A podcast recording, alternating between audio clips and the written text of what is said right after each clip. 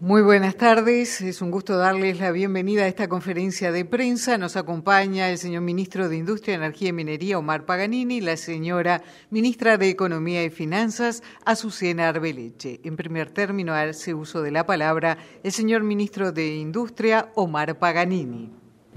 Buenas noches, es un gusto estar con ustedes. Como ustedes saben, el Gobierno está impulsando la aplicación de un nuevo sistema transparente para la fijación de tarifas de los combustibles. Ese sistema se basa fundamentalmente en dos elementos, en lo que es el precio paridad de importación, cuyo principal componente depende del precio internacional del petróleo, a lo cual se le agregan los sobrecostos que tiene CAP. Este nuevo sistema lo que pretende es reflejar el precio de los combustibles en el precio de los combustibles los costos de manera transparente y clara para toda la ciudadanía. ¿Qué sucede? Estamos en una etapa de aumento sostenido del precio del petróleo. Ahí tienen ustedes en pantalla la evolución del precio del petróleo medido por el indicador Brent en promedios mensuales, porque como ustedes saben, esta magnitud fluctúa, pero en promedios mensuales el aumento ha sido sostenido desde ya muchos meses. Entonces, ¿qué es lo que ha sucedido? Bueno, lo que ha sucedido es que durante el primer trimestre, el semestre del año, se, se registró esta suba sostenida del precio internacional del petróleo.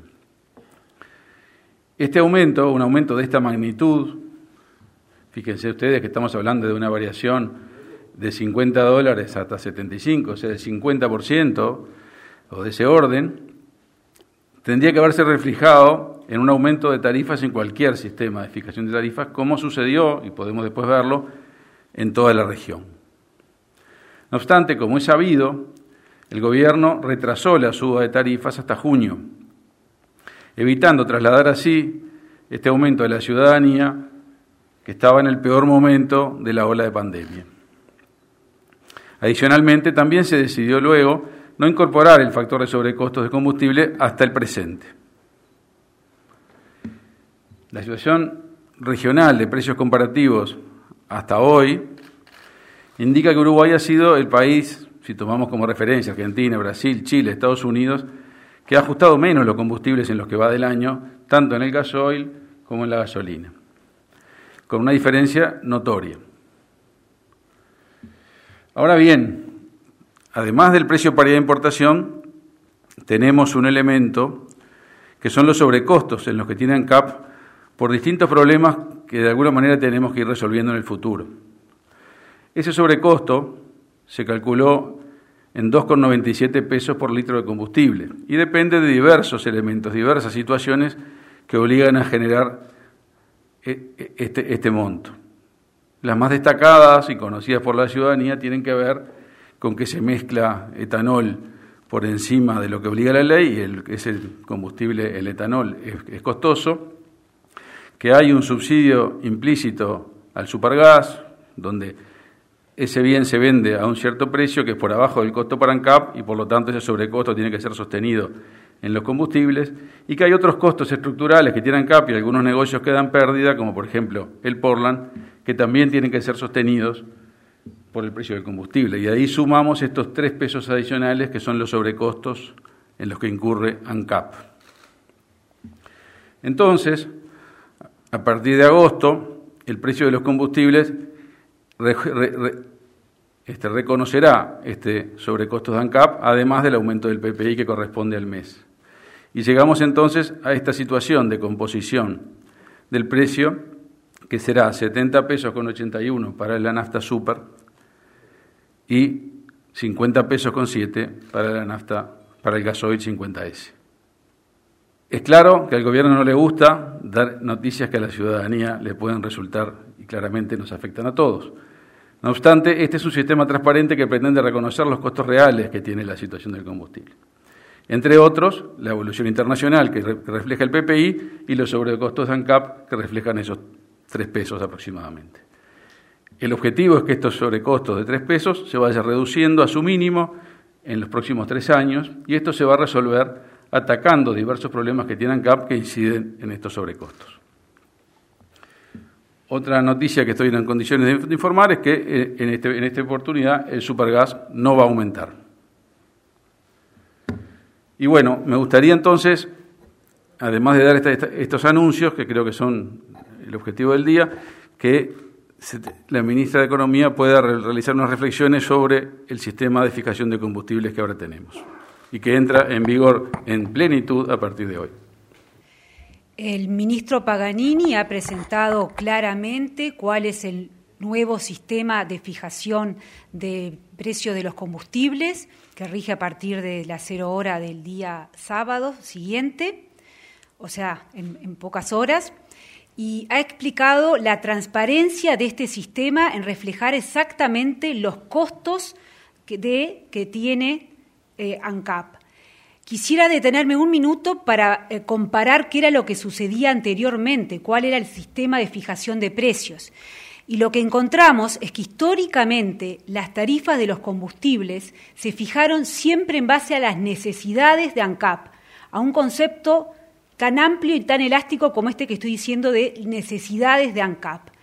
Lo que sucedía era que generalmente todos los eneros se fijaba un precio que ya cubría eventuales aumentos de eh, fluctuaciones que podía tener el petróleo, el crudo, a lo largo del año. Si excepcionalmente había un aumento muy alto, se volvía a realizar el aumento, pero si no, lo que se fijaba en enero ya tenía suficiente margen como para incorporar eh, aumentos sucesivos. Pero era poco frecuente que cuando el precio del crudo internacional bajara, el combustible, las tarifas de los combustibles también bajaran.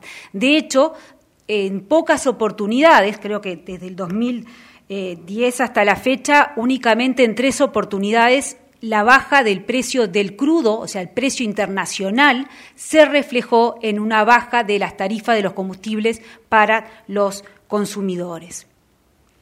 Esto determinó, este sobreprecio que existió en los últimos años, determinó que entre el 2014 y el 2019 ANCAP facturara por encima de lo que es el precio de paridad de importación, este precio de referencia al que se refería el ministro Paganini, unos 900 millones de dólares, reitero, entre el 2014 y el 2019.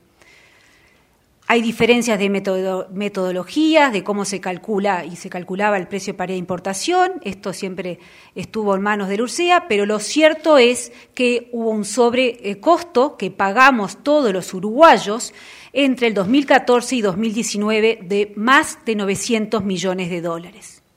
Adicionalmente a esto, recordemos que hubo que capitalizar a la empresa ANCAP en el 2000 a principios del 2016.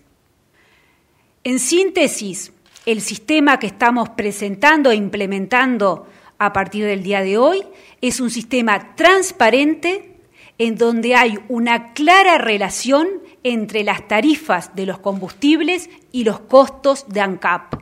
Las tarifas no se van a determinar en base a las necesidades del Estado. Las tarifas van a seguir principalmente el precio del petróleo.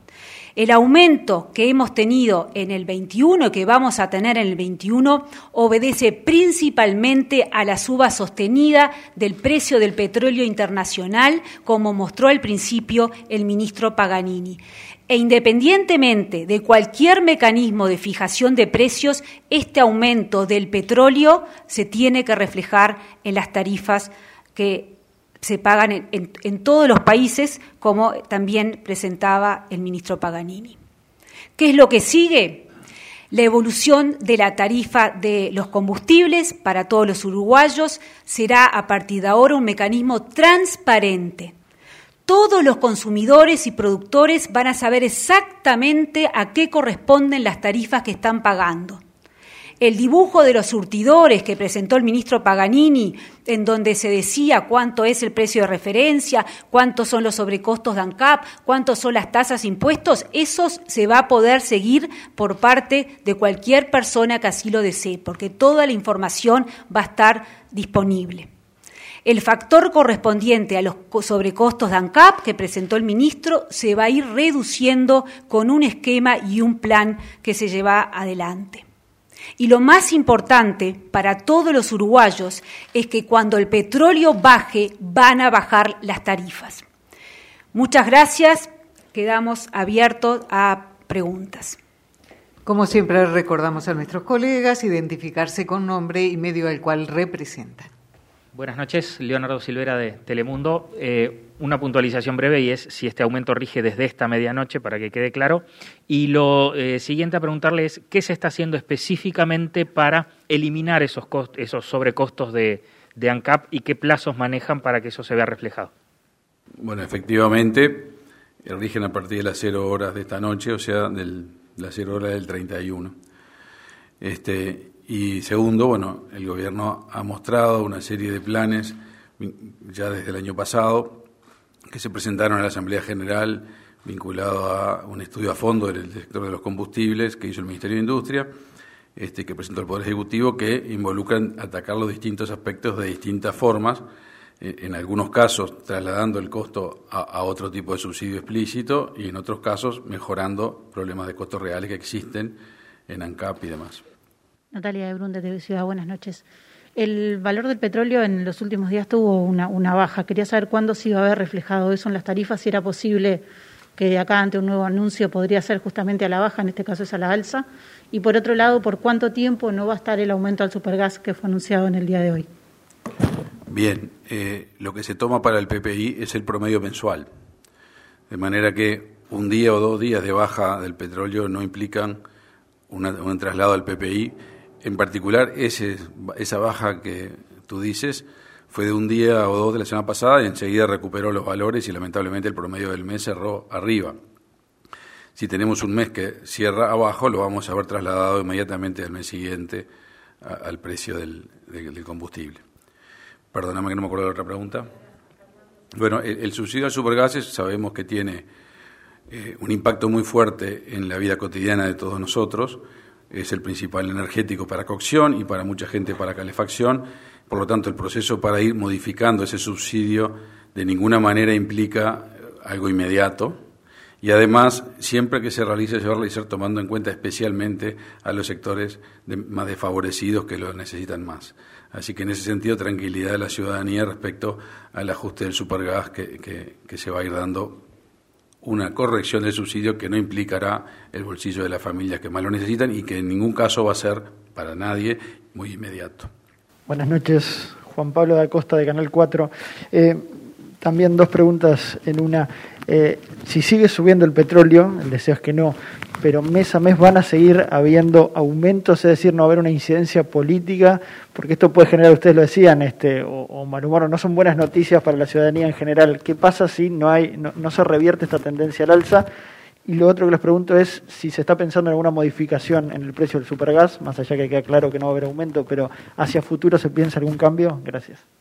Eh, sí, el mecanismo es como lo dijimos, es decir, si tenemos un promedio mensual del precio del petróleo, del PPI en realidad, que aumenta, se va a trasladar al precio. Eh, eso es así. Este, también sabemos que el, aumento fuerte que tuvo el petróleo en este periodo ya ha llegado a un cierto nivel de estabilización que esperemos que pueda mantenerse en este nivel y además también los precios futuros indican ya dentro de algunos meses o quizás el año que viene bajas, digamos. Pero como ustedes saben, esto es un mercado muy volátil que es difícil hacer previsiones. Respecto del, del mecanismo del supergas, ya dije, hay un trabajo eh, eh, en el gobierno para presentar un proyecto de reestructura del subsidio que no va a afectar a los que a muchos hogares que lo utilizan, pero no estoy en condiciones de afirmar plazos ni nada por el estilo.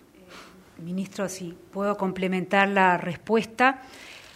Aquí eh, es, importante considerar lo que ha sucedido. Como presentó el ministro Paganini, hemos tenido un aumento enorme del precio del petróleo que el gobierno ha intentado cubrir perdiendo ingresos. Ya hemos presentado que el gobierno ha dejado de recibir ingresos por 100 millones de dólares por no haber ajustado los, las tarifas y aguantado para no trasladar ese aumento a la ciudadanía. Se ha hecho un esfuerzo enorme. Lo hemos presentado ya con el ministro Paganini en abril, cuando anunciamos, presentamos el mecanismo, dijimos, no entra en vigencia el mecanismo todavía, porque recuerden que estábamos en una situación de pandemia complicada. Ahí fue cuando tuvimos, el, diría, el peor momento del COVID, fue cuando se vino la ola en Uruguay. Entonces, frente a esa situación de pandemia, se pudo responder aguantando lo que tenía que haber sido un aumento. El resto de la región, y hoy lo presentaba el ministro Paganini, el resto de la, de la región aumentó los precios de la mano de lo que fue el aumento del crudo, y Uruguay lo mantuvo. En el día de hoy estamos incorporando esos sobrecostos y a la pregunta de si sube el precio internacional, ¿va a subir? Sí, pero también si baja el precio internacional, va a bajar el precio del combustible, que es algo que este mecanismo, con la transparencia que opera, se, estamos diciendo que esto es lo que, lo que se va a hacer, algo que no sucedía en el pasado.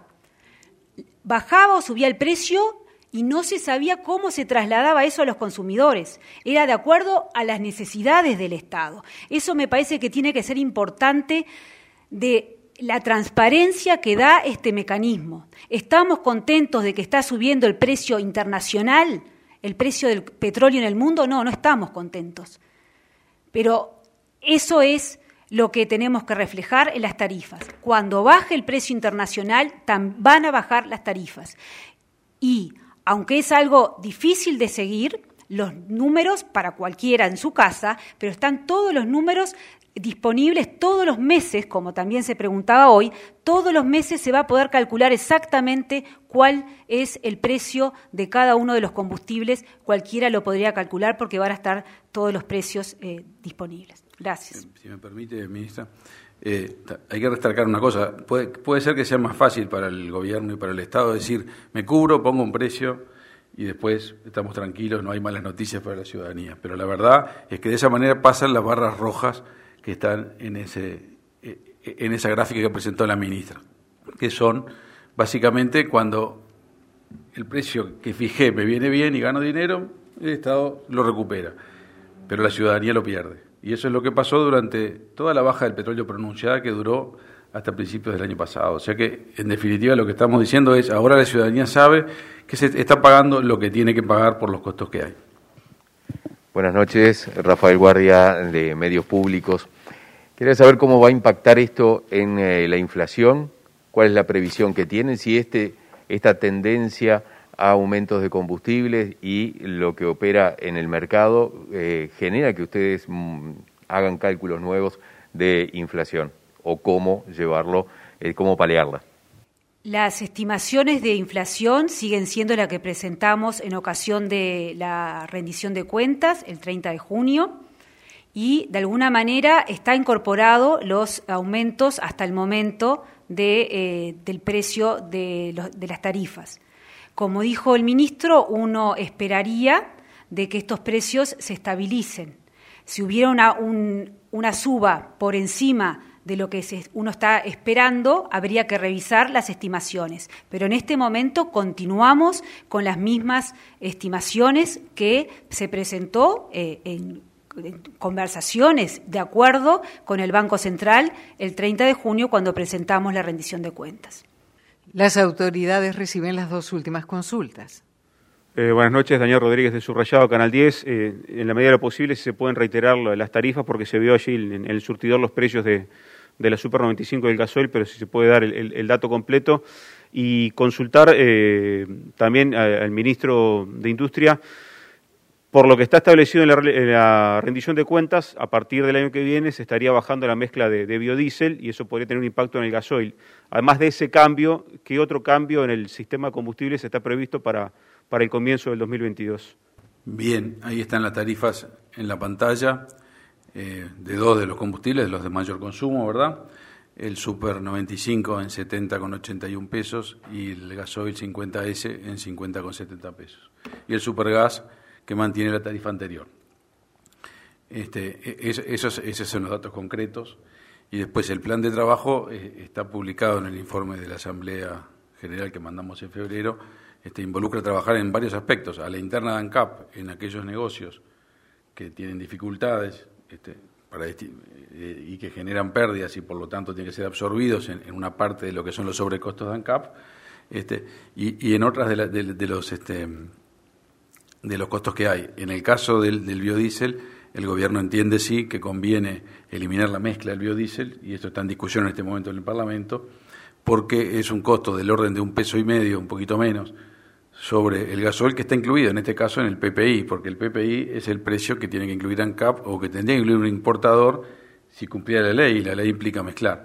Lo que nosotros entendemos es que ese, ese peso y pico eh, es importante que no tenga que estar en el precio del gasoil y además entendemos que el impacto social de no mezclar biodiesel es muchísimo menor que si nos ponemos a discutir el etanol que sí da empleo a muchísima más gente y tiene mucho más impacto en determinadas zonas del país. Por lo tanto, porque el biodiesel se hace con oleaginosas exportables, básicamente no tendría un impacto negativo este, sustantivo si lo eliminamos. Esta discusión está en el Parlamento en este momento.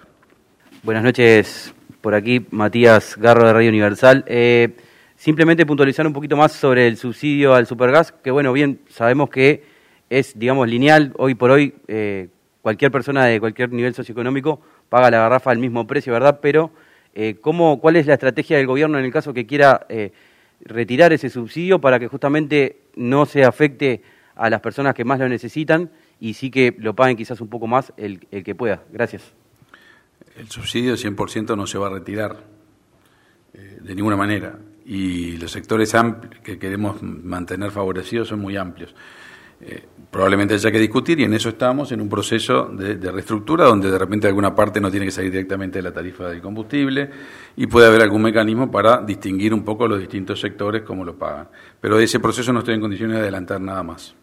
Agradecemos a los señores ministros, de la ministra de Economía y Finanzas, Azucena Arbeleche, al ministro de Industria, Energía y Minería, Omar Paganini, y la presencia de toda la prensa. Buenas noches, muchas gracias.